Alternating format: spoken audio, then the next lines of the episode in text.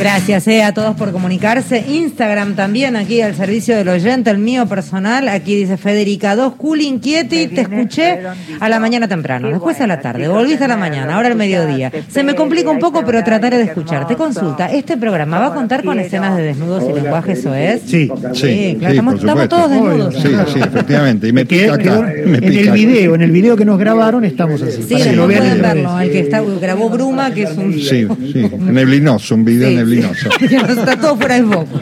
Sí. La gente Por ahí, también ¿qué nos escriben al WhatsApp, María Inés de Don Torcuato. Dice, linda compañera, ¿me acompañás eh, desde Valmiro? Dice. Eh, Desde Valmiro. desde Valmiro. Claro, Valmiro es un compañero mío. Ah, y pregunta si sabes algo de... ¿De Valmiro? ¿Cómo Por anda? suerte no tuvo más hijos, eh, porque tiene muchos constantemente. pero hay Ah. que hijos a Valmiro, eh, lo amo a Valmiro, y no puedo contar todo lo que sé de Valmiro nunca. Bueno, Roberto de Parque Chacabuco dice este horario, pocas veces podía escuchar por la mañana. Eh, la gente sigue escribiendo al 11 65 84 0870. Bien, muchísima gente, eh, a todo el mundo por escribir. Gracias, aquí estamos hasta las 3 de la tarde. Encuentro obligado de cada mediodía. Radio País. Eh, nos vamos al agua escondido. Eh, nos, lleva la crónica a relatar que un grupo de manifestantes que marchaban en reclamo de la soberanía del agua escondido, recuerdan que queda encerrado dentro de lo que es la propiedad de Joe Lewis, este amigo de, Mauricio Macri, este señor que eh, decidió que no se podía pasar más por allí, de alguna manera privatiza ese lago. Bueno, a partir de allí hay manifestantes que todos los años intentan de alguna manera plantar bandera allí, haciendo que se visibilice un poco este conflicto. Bueno, eh, eh, eh, este año la denuncia es que este grupo sufrió agresiones, amenazas por parte de lo que es la seguridad, del grupo de seguridad que, que trabaja allí de manera privada para este magnate, eh, y termina reteniendo a este contingente, entre los que está incluido Jorge Rayid. Escuchamos lo que decía su hijo, Hernán Rayid, en el programa nuevamente de Darío Villarroel, en Nacional, hoy temprano en la mañana.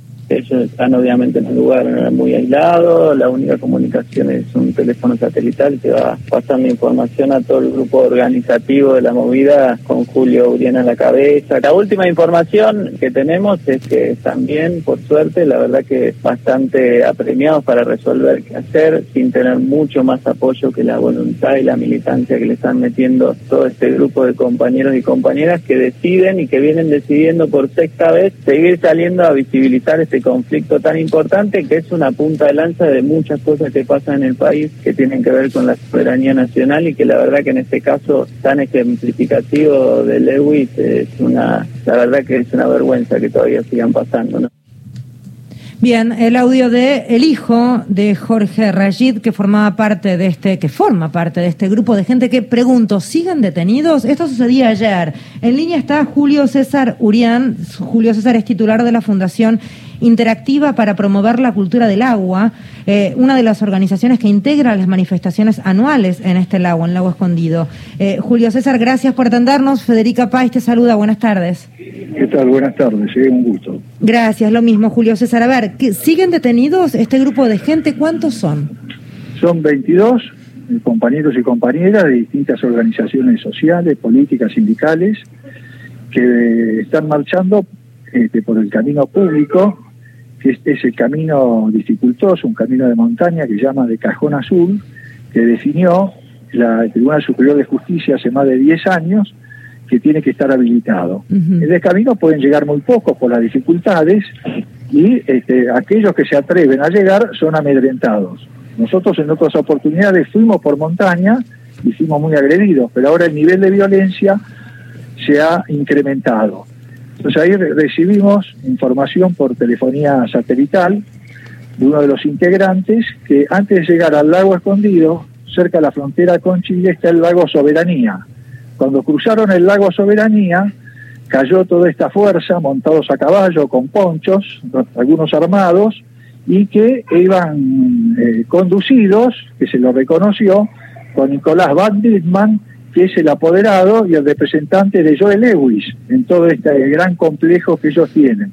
Así que fueron medios atropellados por los caballos y eso se los amenazó y que se vayan, porque si no iban a sufrir graves consecuencias. A partir de esto, lo, lo que nos informa es que se iban a replegar hacia otra, la cabecera sur del lago Soberanía, iban a acampar eh, en ese lugar y bueno, y que estaban esperando a ver este, qué hacían. Nosotros recibimos esa información alrededor de las 3 de la tarde de ayer. Después de esa información nos bloquean la, la señal satelital, así que estamos incomunicados y iniciamos las acciones, presentamos un, un habeas corpus ayer que todavía hoy no tiene resolución. Pues yo en este momento estoy en el juzgado penal de Bariloche, acompañado con muchos dirigentes sindicales de la, de la CTA y de otros, de CGT Zona Norte, etcétera. Este, pedimos audiencia al juez, nos acaba de recibir, y le dijimos, bueno, la necesidad que se pida rápidamente, sino quién se hace cargo de la vida de los compañeros y las compañeras que están aislados en la montaña que no tenemos noticias. Bueno, el juez dijo que bueno, lo iba a definir, creo que tiene tiempo hasta las 7 de la tarde, se toma su tiempo y bueno, nosotros le aclaramos perfectamente la situación que están y la gran repercusión que ha tenido que ha tenido esto. Así que estamos esperando un fallo favorable. Incluso le pedimos que nosotros podamos ir con una comisión este, policial por el otro camino, porque hay otro camino público que se llama Taquifí, que está bloqueado este, también por gente vinculada a Joel Lewis, que si uno se habilita ese paso, en una media hora en vehículo está en el lago. Lo que pasa que es donde Joel Lewis se hace más fuerte, porque si se habilita ese camino, cualquier ciudadano puede entrar.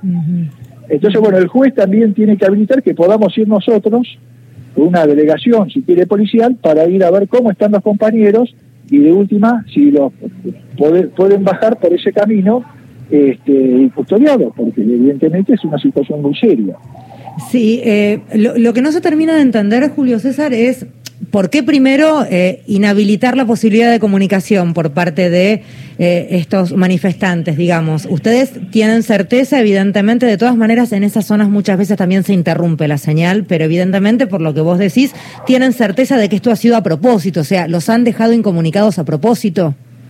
Sí, esto ya pasó eh, en una marcha anterior, nos bloquearon la comunicación satelital, que es la única posible, no tenemos otra okay. forma de comunicarnos. Acá hay una gran tecnología, acá tienen como 11 grandes instalaciones con toda la tecnología moderna, por eso tampoco quieren que nadie ingrese a la zona, y es un complejo, un complejo, como nos dice el abogado de John Lewis, el doctor Bianco, en su momento, que esto era de la corona británica, que no jodamos más.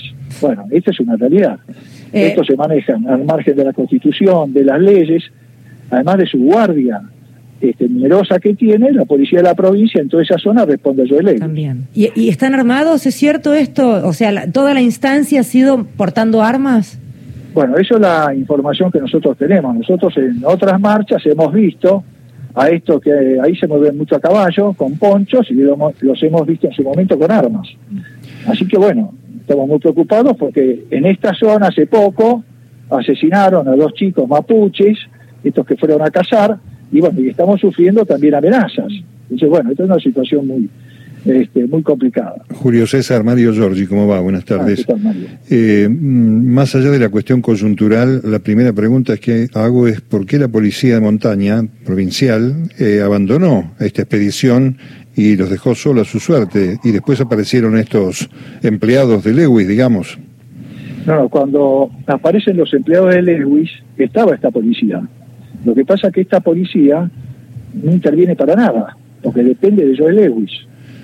Ese es el problema. Nosotros en la marcha anterior sufrimos un atentado, los compañeros que iban en kayak sí. fueron embestidos por una, una, este, una embarcación camuflada, los tiraban al agua, antes que entren en hipotermia, lo sacaron y lo tiraron en la costa, presencia de la policía de la provincia, que no hacía nada, nosotros hicimos la denuncia penal, pero acá lo que estamos viendo es que la justicia no tiene poder de decidir absolutamente nada.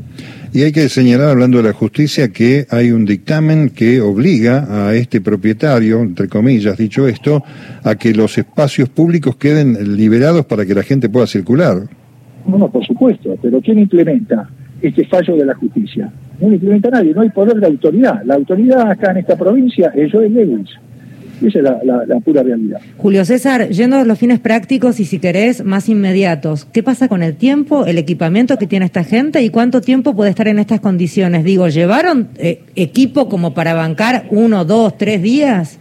Sí, sí, llevaron, llevaron equipo porque la idea era acampar este, en el camino de Siga, que es el camino público que rodea el lago, iban a estar dos, tres días y debiera volver por el camino de Tacuzí.